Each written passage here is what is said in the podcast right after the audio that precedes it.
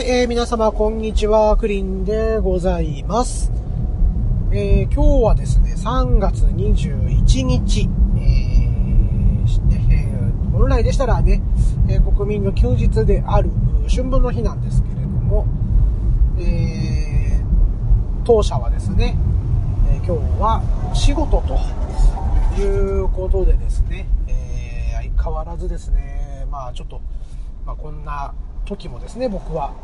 ちょっと協力会社さんの方にですね、今、向かっている最中で、えーそして、この、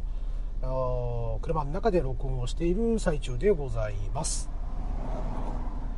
はい、えー、まあ、暇、隙があればね、こうやって、車の中での収録を楽しんでいるわけなんですけれども、えー、まあ、とにかくですね、現在、えー10 11連勤中の11連勤だ。11、11日目。ようやくね、明日、お休みなんですよ。えー、と言ってもですね、下の子の卒業式、えーこちらに参加するので、えーお休みをいただくということですね。えーとにかく先週の月曜日、え3月11日の月曜日からですね、えー今日が23日だから本当にね、もうずっと働きっぱなし。社畜だなぁと思いながら、えーやっておりますよ。はい、えーと、そんなさなかですね、昨日、えー3月20日、えドラゴンクエスト10の方でね、えバージョンアップ4.5ですね、えバージョンアップをしておりまして、で僕も帰ってね、え家帰って、えーとちょっとだけイン、2時間ぐらいかな、えーと、インしました。まあ、やったことといえばですね、えーと、まあ、サブクエスト、エテーネ村のね、サブクエストやって、えあと、現場のね、えー解放クエをやりまして、そして、あと、ゼルメアか。ゼルメアを、6回、7回ぐらいやって、まあ、相変わらずゼルメアガチャがね、え引きが悪いのと、まあ、すぐにね、えっ、と、1回で終わるとかね、えーそんなんばっかりで、えー大していい装備を出なかったというところでね、まあ、また機会があれば、えーちょこちょこゼルメアこもっていこうかなと思います。あと、スキルをちょっと振り直しました。えー、と、今後ちょっとやっていきたいなと思っていたのが、まあ、武闘、武道家？あれ？武闘家？武道家？えー、武とですね、あとレンジャーのね、レン。この二つをちょっと今後、何かしらで遊べないかなと思いましてね。あと、バトルマスターの天下無双のあれが良くなったということなんで、えーまあ、そちらも試せるようにしようかなと思ったんですが、えーちょっと両手剣切っちゃったんですよね。両手剣切っちゃったので、まあ、片手剣でも天下無双どうなのかなっていうね、えーいうところですね。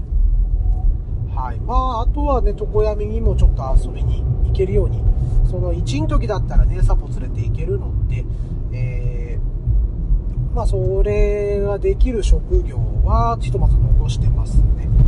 えーあとは、あれか、魔戦とか、賢者、えーあと、占いか何かも一応出せるようにはしてますね。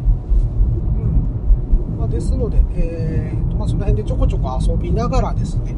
えーまた、日曜日にでも時間取れたら、ストーリーの方をね、えー進めていきたいなと考えております。はい、えーそんなところですかね。えーっと、今日のクリキントンラジオなんですけれども、そうですね、えーっと、ちょっとご飯の話、えーをしようかなと考えております。はい、えー、まあ、僕、料理作るのが、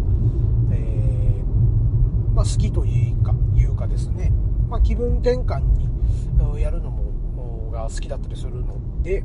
まあ、そのね、料理の話をちょっとしようかなと思いました。はい。まあ、これ一本で結構な時間を食っちゃいそうなので、えー、今回はね、その話だけ、えー、させてもらおうかなと思います。それでは参りましょう。クリキントンラジオ第21回。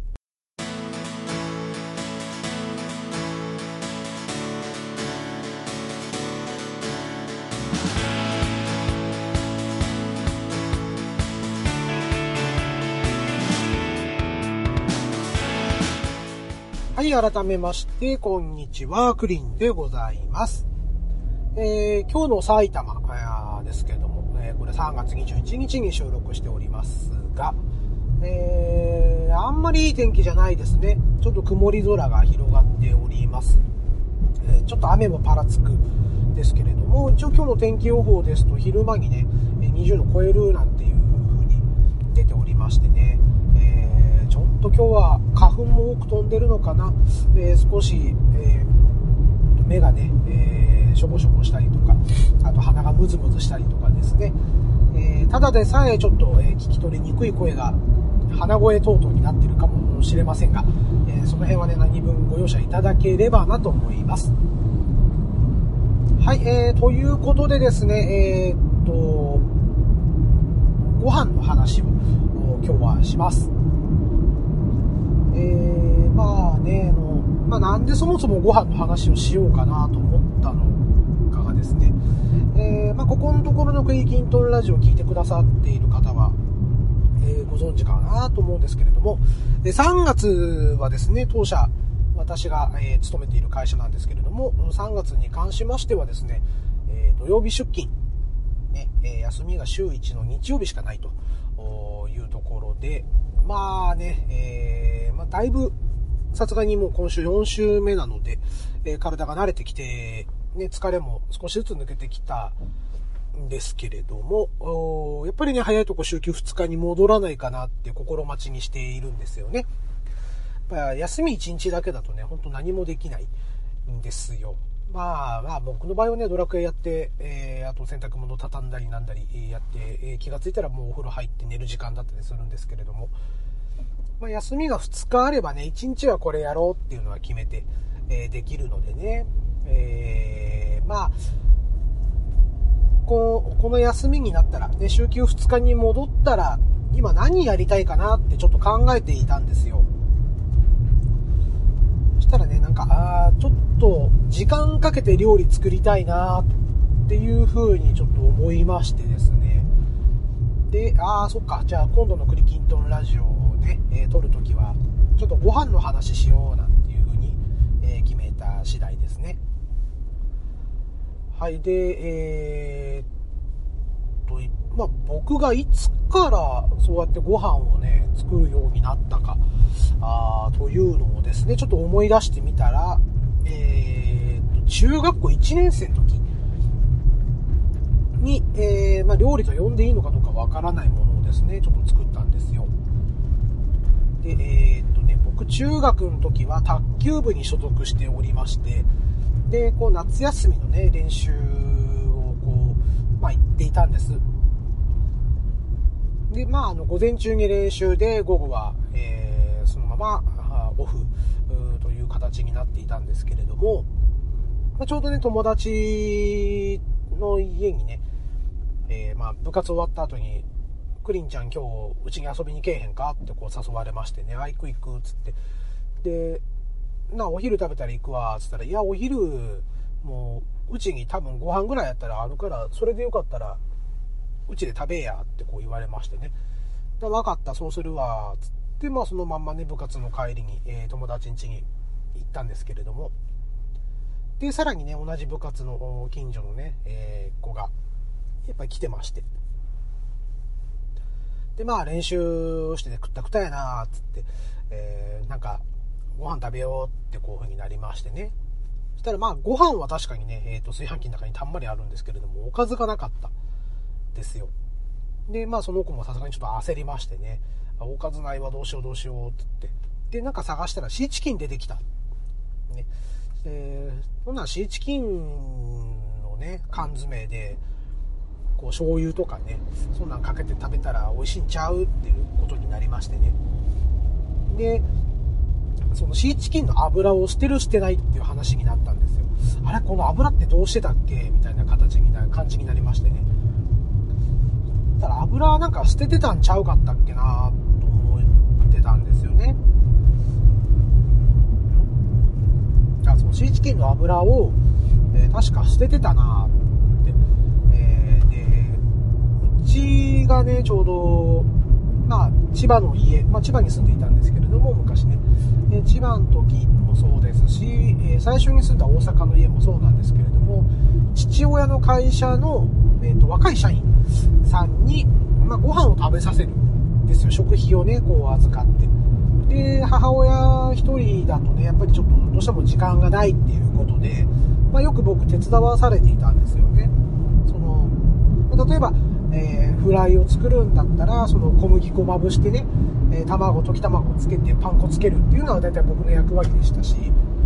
まあ、そういうことでね、まあ、ある程度、その下準備に関しては、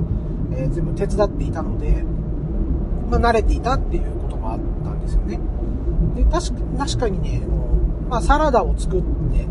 で、そのサラダの上にシーチキンの、えー、缶詰をね、こう、まあ、ツナ缶の中身をね、えー、こうサラダの上に乗せたりとかってするときに、いつもなんか油切ってたなというふうにね、思いまして。で、友達とかにね、油って捨ててたよななんて話をしていたんですけれども、でも油が美味しいのになっていうことを、そういう話になったんですよね。だからなんか、ね、この油を使ってなんかできへんかな、みたいなことをね、その、と、地下の友達が言ったんですよね。で、その時に、ちょっとひらめきましてね。で、これ、ね、油やったら、チャーハンにしたら美味しいんちゃうっていう。ね、油も使えるし、シーチキンをそのまんま、こう、焼いたら美味しいんちゃうのって僕がちょっと言いましてね。で、えーって、そんなうまいかっていうふうにこう言いまして、あじゃあ俺実験するわって、フライパン貸して、つって。で、フライパン借りて、で、油をね、シーチキンの油をこう、缶をプシュッと開けて、油をダーッと垂らして。で、えっ、ー、と、こう、熱がこうね、えー、まんべんなく入ったなっていう時にご飯入れて、えしたらすごくいい匂いがするんですよね。で、えーと、そのままシーチキンを全部投入しまして、えー、と醤油借りてね、醤油ザーッとかけて、で、味見してみたらなかなかうまい、これが。で、それがなんか友達にも味見させたところ、これめっちゃうまいやんかっていうことになって、で、あの、クリンちゃん俺らの分も作ってっていうね、いう風になりまして、えー、まあ3人でね、そのシーチキンチャーハンを食いながら、うまいうまいって言いながらね、食べながら。まあこれが一番最初になんか作っ、自分で作った、まあ料理と呼べるのかっていうところなんですけれども。うん、というのが、うん、一番最初に思い出されましたね。で、このね、シーチキンチャーハンは、あの、一人暮らししてる時も、えー、結構重宝してましてね、えー、まあ、うちの母親からよくね、シーチキンが、まあ、仕送りっていうか、米、お米と一緒にね、えー、缶詰やら何やらと一緒に、こう送ってくれてるところでよくシーチキン入っていたので、まあ、定期的にシーチキンチャーハンを食べたりですね。で、だんだんやっぱりずっとね、えー、長年これ食べていたんですよ。うん例えば母親が昼間いなかったりとかね、あの、まあ、何も食べるものがない時っていうのは、なんとなく缶詰は絶対常備してあったのでね、あとご飯も、ね、えー、っと、あったりしたので、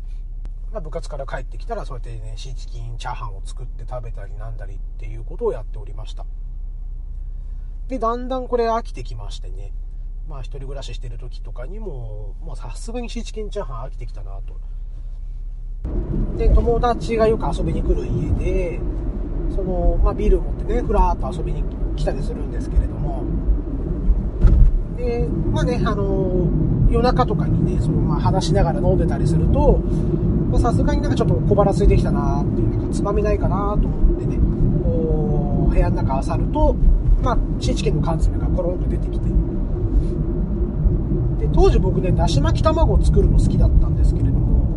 まあまあ、シーチキンでそれもちょっとできないかなと思って、えー、シーチキンの油とね、卵を混ぜて、えー、そのだし巻き卵調にね、シーチキンでこう、まあ、卵焼きを作るんですけれども、まあ、結局形崩れてね、あの、入り卵みたいになったんですけれども、意外とこれが美味しくてですね、で、うちの、ね、あの、奥さんに、これをね、えー、伝授というか、まあ、一品足りない時とかにね、こういうのをささっと僕が作って、一緒に出したら、まあ、子供たちも結構美味しい美味しいって食べてていい、でえー、今でも我が家のそのおかずの一品として、えー、ありますので、まあ、騙されたと思ってね、えー、作ってみてください。その、本当にシーチキンと卵だけでできちゃいますので。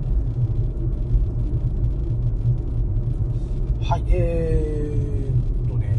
あとはよく一人暮らししてる時が、まあ、学生時代ですよね。学生時代大阪でこの一人暮らしをしていた時に、えー、まあ、あの、家賃とね、えー、学費は親が出してくれていたんですけれども、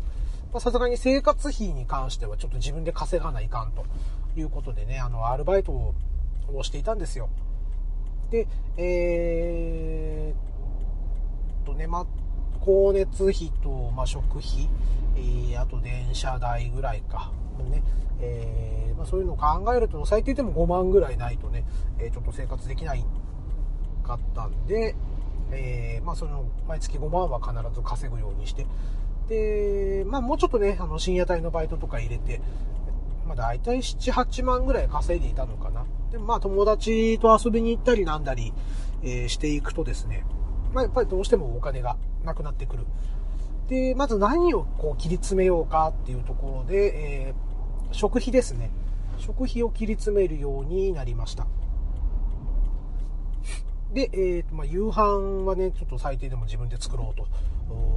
いうことを決めましてね。で、まあ、バイト終わりにですね、まあ、10時とか11時とか、で、えー、その時間まで空いてるようなスーパーが近くに本当あったんですよ。まあ、そこ1軒しかなかったんですけれど、で、そのスーパーに行って、その時間帯に行くとね、もう見切り品ということで、意外とちょっといろんなものが安くなってたり、えー、してたんですよね。うん。なので、まあ、週に1回とか買い出しに行って、その見切り品、例えば豚肉が安かったりとかですね、鶏肉が安かったりとか、あしてるのをこう買い込んで、えー、冷凍庫の中に突っ込んどくと。まあ、そうすればね、いつでもこの取り出せてね、解凍しちゃえば使えるんで、まあ、そういうことをね、え、っていたんです。えまあ、あとは焼肉のタレ。ね、これがほんと万能で、うん、本当にね、その豚肉をね、えー、茹でて、焼肉のタレつけるだけでも十分おかずになりましたしね。えー、あと、そうだな、あの、野菜もちょっと取んなきゃなーっていうことでね、キャベツとか、えー、じゃがいもをね、ちょっと切って、で、豚肉と一緒に炒めてね、それを、まあ、それを焼肉のタレと一緒にね、炒めるだけでも、全然美味しかったですしね。えー、まあ、あとよくやっていたのが、その焼肉のタレとですね、えー、あとコチュジャンと、ね、えー、そこに溶き卵を流して、えー、卵とじ風にするとかね、そういうこともちょっとよく作っておりました。たまにですね、まあ、バイトがない日、まあ、夕方とかにちょっとスーパーに行く時もあったんですけれども、よくあの、スーパーの中に、なんていうんですかね、他の店舗の人というか、ちょっとしたなんかお店を出すとか、で、屋台とか、えー、例えば餃子がね、特売ですよとかね、えー、あと漬物安く売ってますよ、みたいな、えー、ある、あったんですよね。で、えー、っとね、僕がそのよく通っていたスーパーというのに、あの、キムキムチをね、この出し、このお店っていうか、キムチをこう、提供してくれるお店が店舗の中にありまして、で、これが2週間に1遍ぐらい、え、来るんですよね。3日間、4日間ぐらい。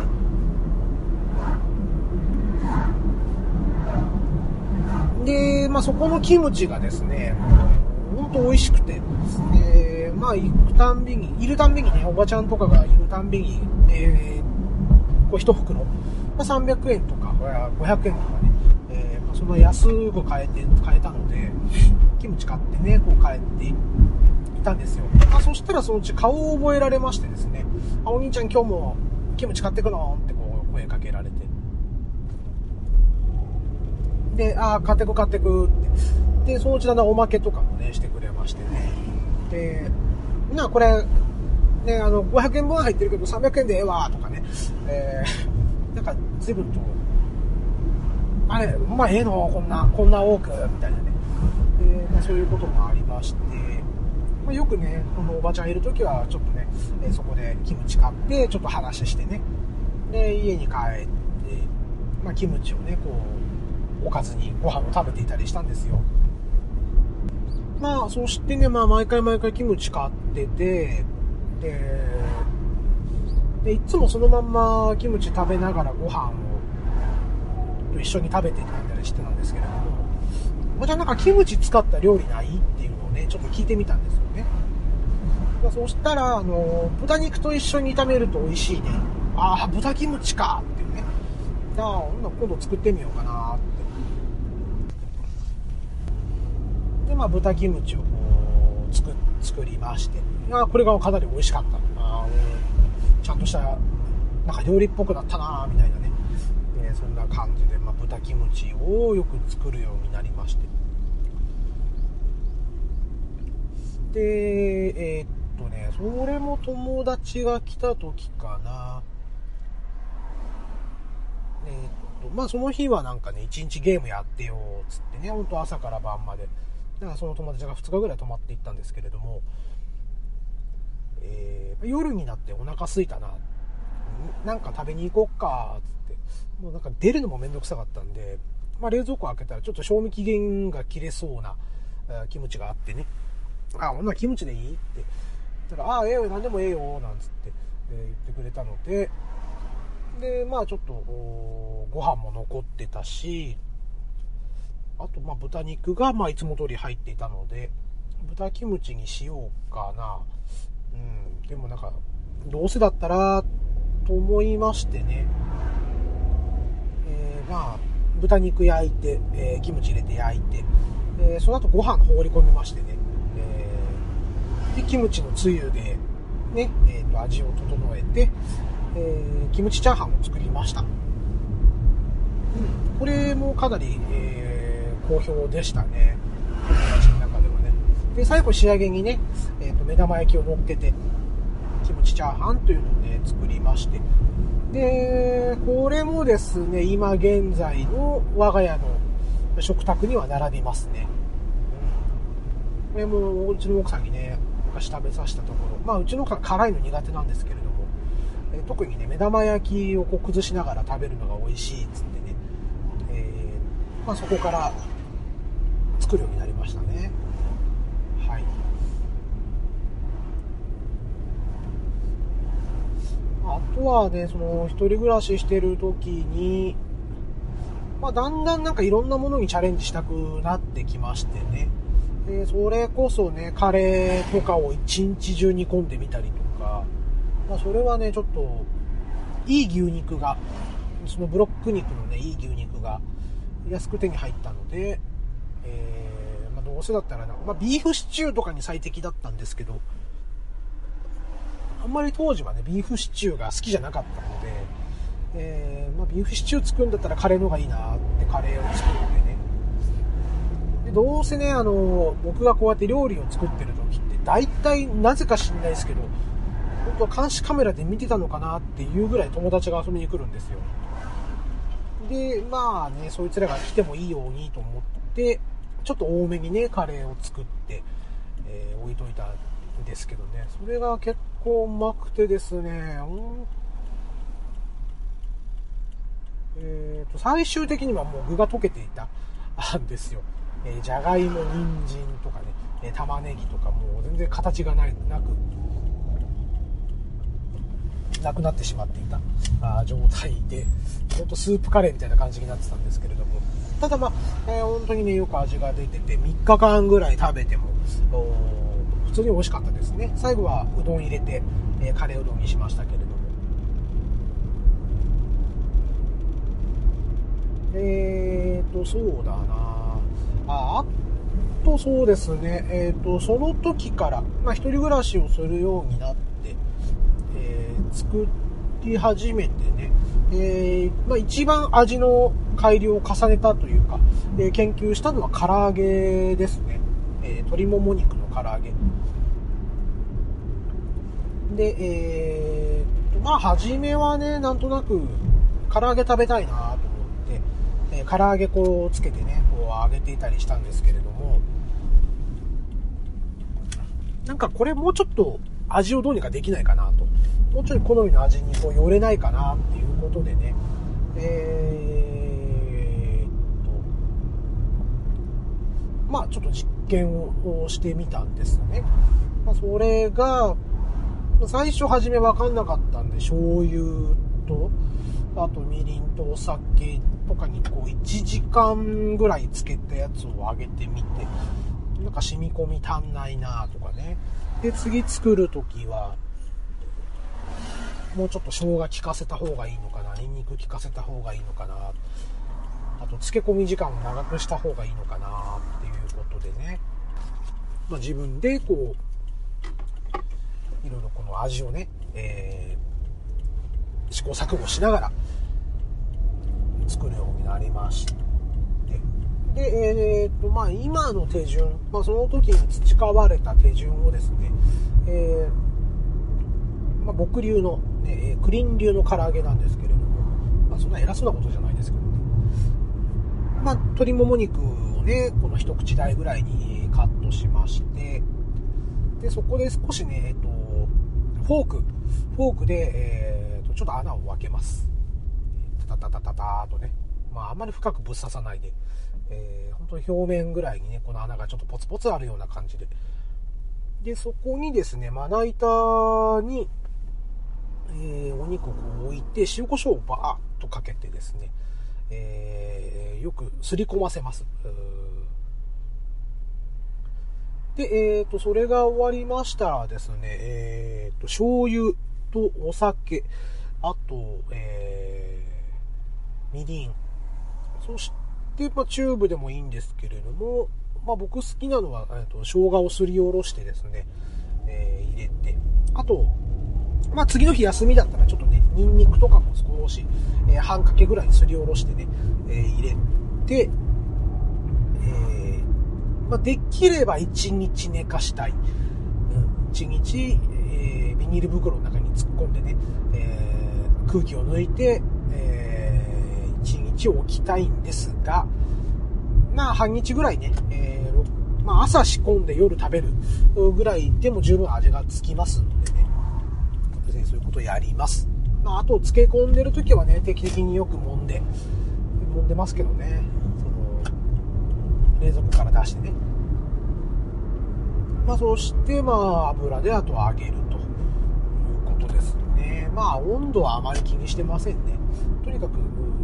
自分の好きな色っていうか、うん、あの、飴色よりもちょっとね、えー、もうちょっと焦げ、焦げた感じというか、揚げ、揚げすぎ感。まあ、ちょっと濃いめの茶色になるぐらいまでこう揚げるのが好きなんですけれども。うん。で、えー、まあ、唐揚げはよ、うん、今でもたまに作りますね。まあ、そして、でえー、っ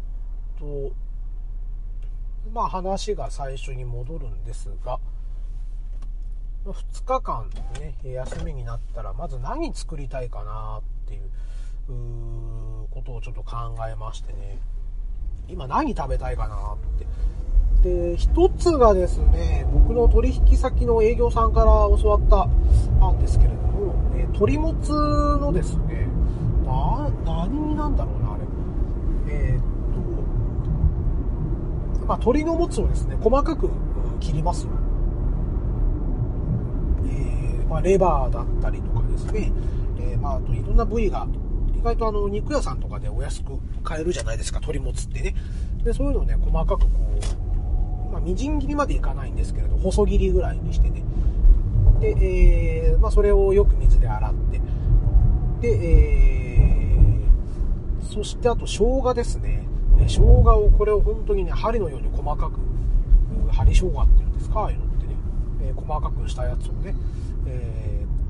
ー、その鶏もつと一緒に煮込んで、で、えー、醤油と、あと砂糖だったっけな。あそんな感じでちょっと甘辛く煮つけていく、んですよ。まあ、調べたらどうやら山梨とか長野とか、えー、あちらの方で食べられているっぽいかなという感じですね。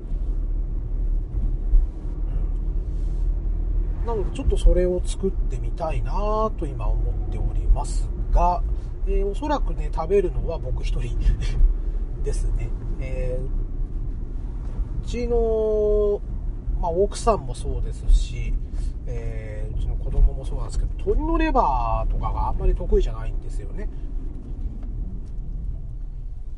で、一回ですね、鶏のレバーの唐揚げを年末に作って、で揚げたてを出し、揚げたてを出したら、うちの上の子も下の子も、ああ、これなら食べれそうって言ってね、食べたんですけれども、冷えたらなんか臭いっつって食べなくなっちゃったんですよ。で、結局、そのレバーの唐揚げは全部僕が一人で美味しくいただいたんですけれども、えー、まあそういうことがあるのでね、まあちょっと試しに、えー、で少量の鶏も使ってきて、えー、それに見合ったあ生姜を刻んでね、え、まあちょっとコトコトコトコトを煮込んでやってみようかなと思いますね。え、あとそれとですね、まあ、今、食べたいなと思っているのが、えー、ラーメン。で、このラーメンなんですけれども、まあ、僕の、えーと、母親がですね、山形県の出身でございまして、ね、えー、我らがボス、えー、DJ ケンタロスさんね、えー、もう山形なんですけれども、まあ、あケンタロスさんのお住まいの地域の本当近くに住んでいるんですよ。はい。えー、まあ、ここでケンタロスさんの名前を出すのはどうかと思ったんですけれども、えー、山形らに住んでおりましてですね、えー、まあ、あの、小学校の時とかはね、まあ、当時千葉に住んでいたので、えー、毎年のように遊びに行ってたんですよ、山形にね、夏休み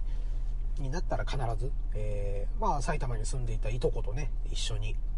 こう、まあ、その時特急に乗れたんで、まあ、今だったら新幹線なんですけれども、え、特急でね、その大宮からね、4時間ぐらいかけて、こう行くのが楽しみだったんですけれども、今なら新幹線で、なんと1時間半で着いてしまうっていうね。うん、まあ車でも4時間ぐらいで着いちゃいますからね。まあ、あ行きやすくなったなとは思いますけれども。はい。えー話したっけ？あそうそう。で、えー、毎年ねこの山形遊びに行って、えー、一つの楽しみが実はありまして、えー、そこがですねおばさんが作ってくれる私のおばがね、えー、作ってくれるラーメンが非常にね楽しみだったんですよ。でねあの、当時、ラーメンといえば、まあ、か、まあ、袋麺。袋麺がたまに食べさせてもらう札幌一番の味噌とか塩とかね、えー、そういうの食べさせてもらうぐらいで、その、本当にラーメン屋さんで出てくるね、その、中華そば、その黄色いね、ちょっと太めのお蕎麦。を食べさせてくれ、家で食べれるとちょっと思っていなかったんで、まあ最初それが出てきた時にね、すごくびっくりして、え、おばさんラーメン作れるのなんつってね、こう聞いた思い出があるんですけれども。でそれをね、もう行くたんびにね、あの、山形着いて挨拶もそこそこに「おばさんまたあのラーメン食べたい」なんて、えー、言っててね。したら「あじゃあ分かったまた作るね」っていうことで作ってもらってたんですけれどもまあそしてですねうちの母親、まあ、先ほど言いました通り山形県の出身なんですけれどもまあ、うちの母親の上にですね兄1人と、姉が2人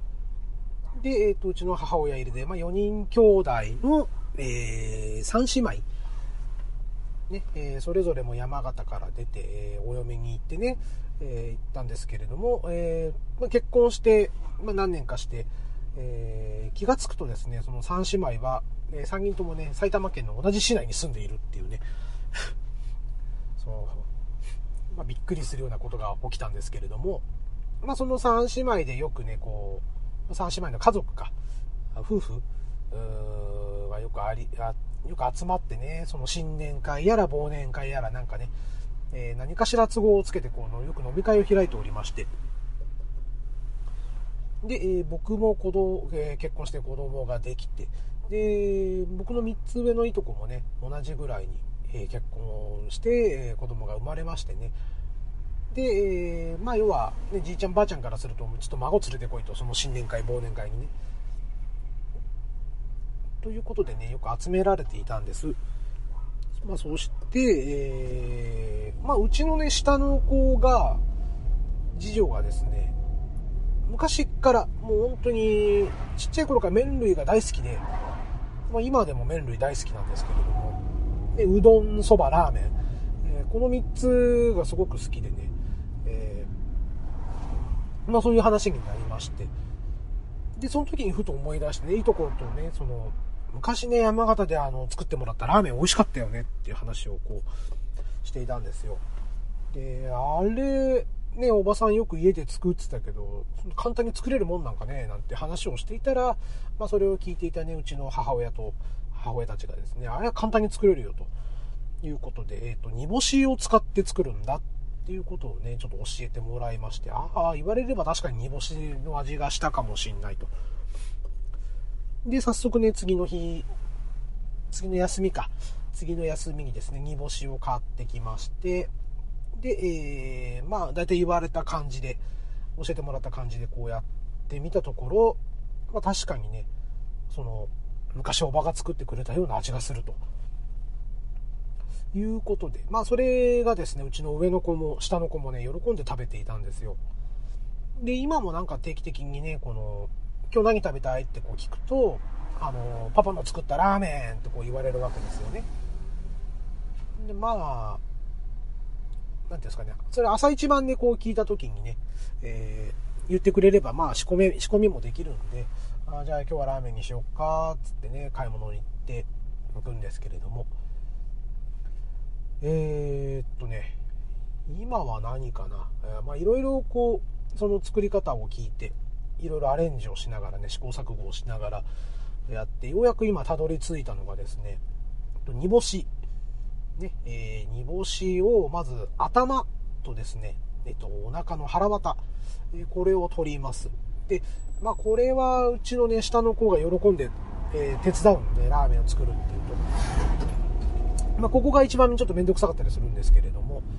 まあ、あの、頭もね、腹渡も残してるとちょっと苦味が強くなってしまうのでね、えここはなるべく取って、本当にあの、本当それこそね、背骨、煮干しの背骨だけで、えー、煮るような、そんな感じに、えー、しておりますね。まあ、そして、あと、水からこう入れた昆布と、えー、昆布もあんま多く入れすぎちゃうと、ちょっと磯臭さが強くなってしまうので、えー、っと、日高昆布とかり尻昆布とかね、よくあの、昆布がまとめて売ってるじゃないですか。ああいうのをね、えー、2枚ばかしこう水から入れて、で、えー、あと煮干しもね、腹綿から取ったやつを全部水の中につけてですね、30分から1時間ぐらい寝かした後に、弱火で火をつけてね、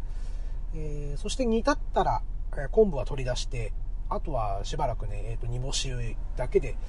えー、30分ぐらい煮出してるのかな。で、それ終わったら取りましてね。まあ、その間ね、煮込んでる間に何するかっていうと、まあ一応、チャーシューを作ります。まあ、チャーシューというのか、煮豚かな。うん。で、まあよく僕が行くスーパーがですね、えーと、メガドンキって、ね、ドンキホーテのあの食品を扱ってるところが店舗が近くにありますので、えーそこでね、タコ糸で、タコ糸で縛ってある、ね、豚バラブロックがあるんですよ。で、これをですね、えー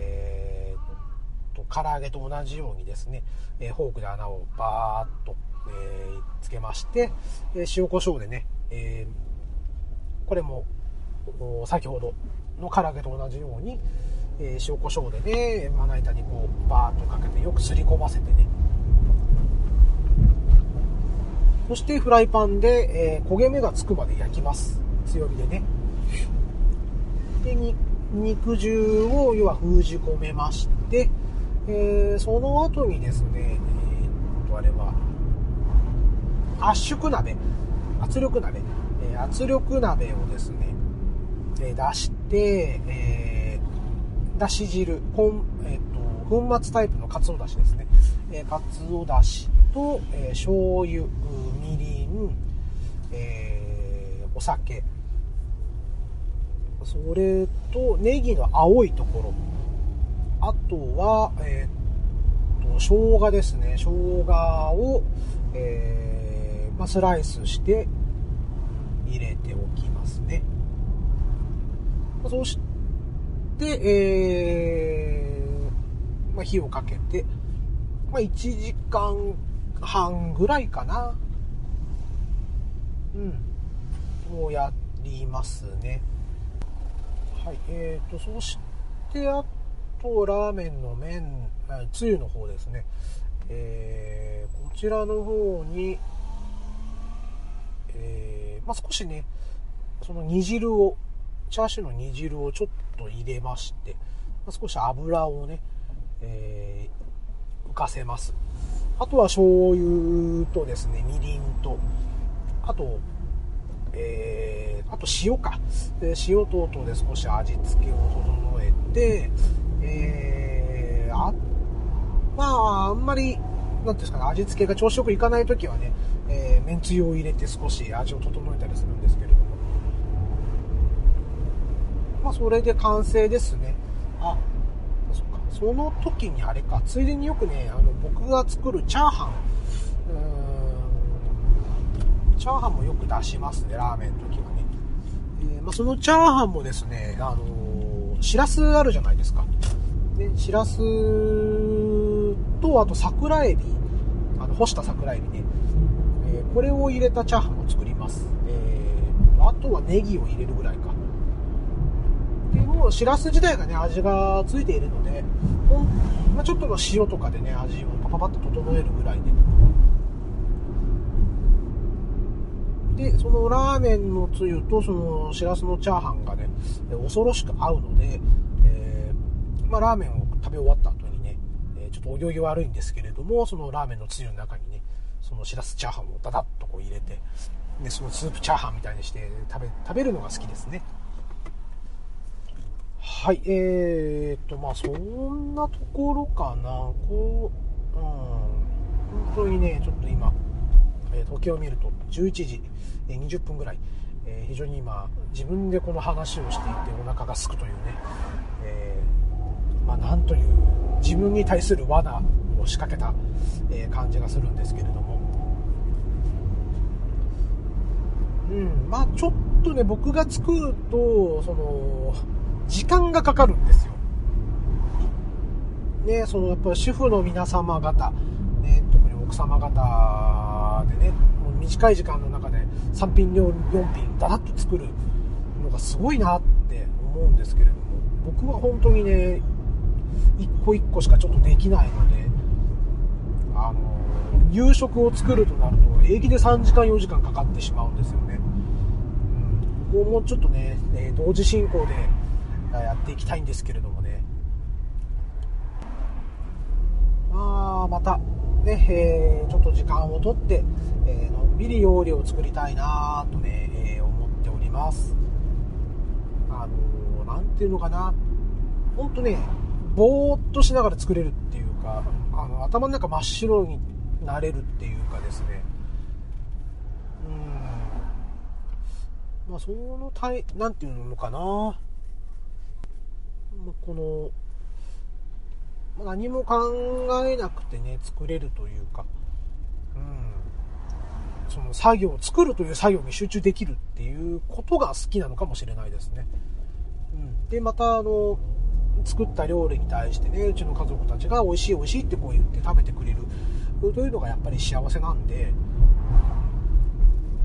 まああのそのためにね料理を作るっていうのも、まあ、あったりしますね。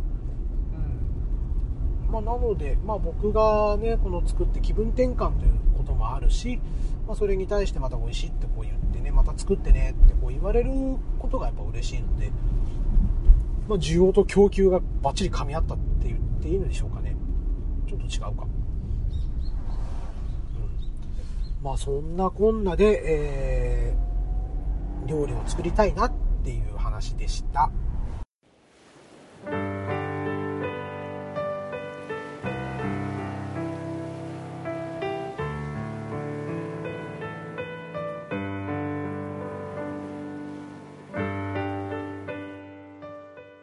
ということでエンディングでございます。えー、お腹が空きましたよ。自分で話してて非常にお腹が空きました。ね、えーと、あと30分後にようやくお昼だな。はい、えー、間もなく会社の方にも到着しそうですね。まあ、ということで、えー、まあ、いろんなね、僕の作れる料理の話、え好きな料理の話をしました、まあ、他にもねいくつかレパートリーがありますのでね、えー、また機会があればねお話ししたいなと、まあ、たまに自分で作った料理はね、えー、Twitter であげることもありますので、えー、まあ大体茶色が多いです。はい、茶色料理が多いのでね他にねなんかこういう料理が、えー、美味しいですよとかいうのがあればねまた教えていただければぜひちょっとね作ってチャレンジしてみたいと思いますので、えー、美味しいレシピがあれば、えー、教えてください。はい、えー、ということでね、えー、今回のクリッキントンラジオもこれにて終わろうかなと思っております、えー、Twitter やっておりますクリーンアットマーククリトン。そして、えクリキントンラジオアットマーク公式ということで2つのアカウントでやっておりますので、えー、よろしければフォロー等ください。えー、あとはですね、ツイッターで、えー、感想等を述べていただける場合はですね、えー、ハッシュタグクリトン、え、半角シャープ、ひらがなでクリトンと入れてツイートしていただけると大変嬉しいです。え、メールアドレスございます。えー、kurin noradio.gmail.com クリンのラジオアットマーク gmail.com と覚えていただければ幸いです。えこちらの方でもですね、随時、えメッセージ等々受け付けております。またいただいたね、えー、ハッシュタグ、それとお便り、えメールの方ですね、えこちらの方で、えいただいた際にはですね、この番組内でも紹介させていただこうかと考えておりますので、えよろしければご感想をいただけるとありがたいです。そしてこれ、このご感想がね、常に僕のこの糧になりますので、えー、オラに力を分けてくれということで、え、よろしければね、えご感想の方をいただけると嬉しいです。はい、えー、いかがだったでしょうか？今回のグリキントンラジオ、えー、軽くね、飯テロになってしまいましたがね、えー、この、どの時間帯で、えー、これをね、聞いてくださっているか、あ非常に楽しみですね。え、その辺の苦情もお待ちしておりますので。はい、えー、ということで、えー、今回もですね、え、ご清聴のほどありがとうございました。クリンでした。またね。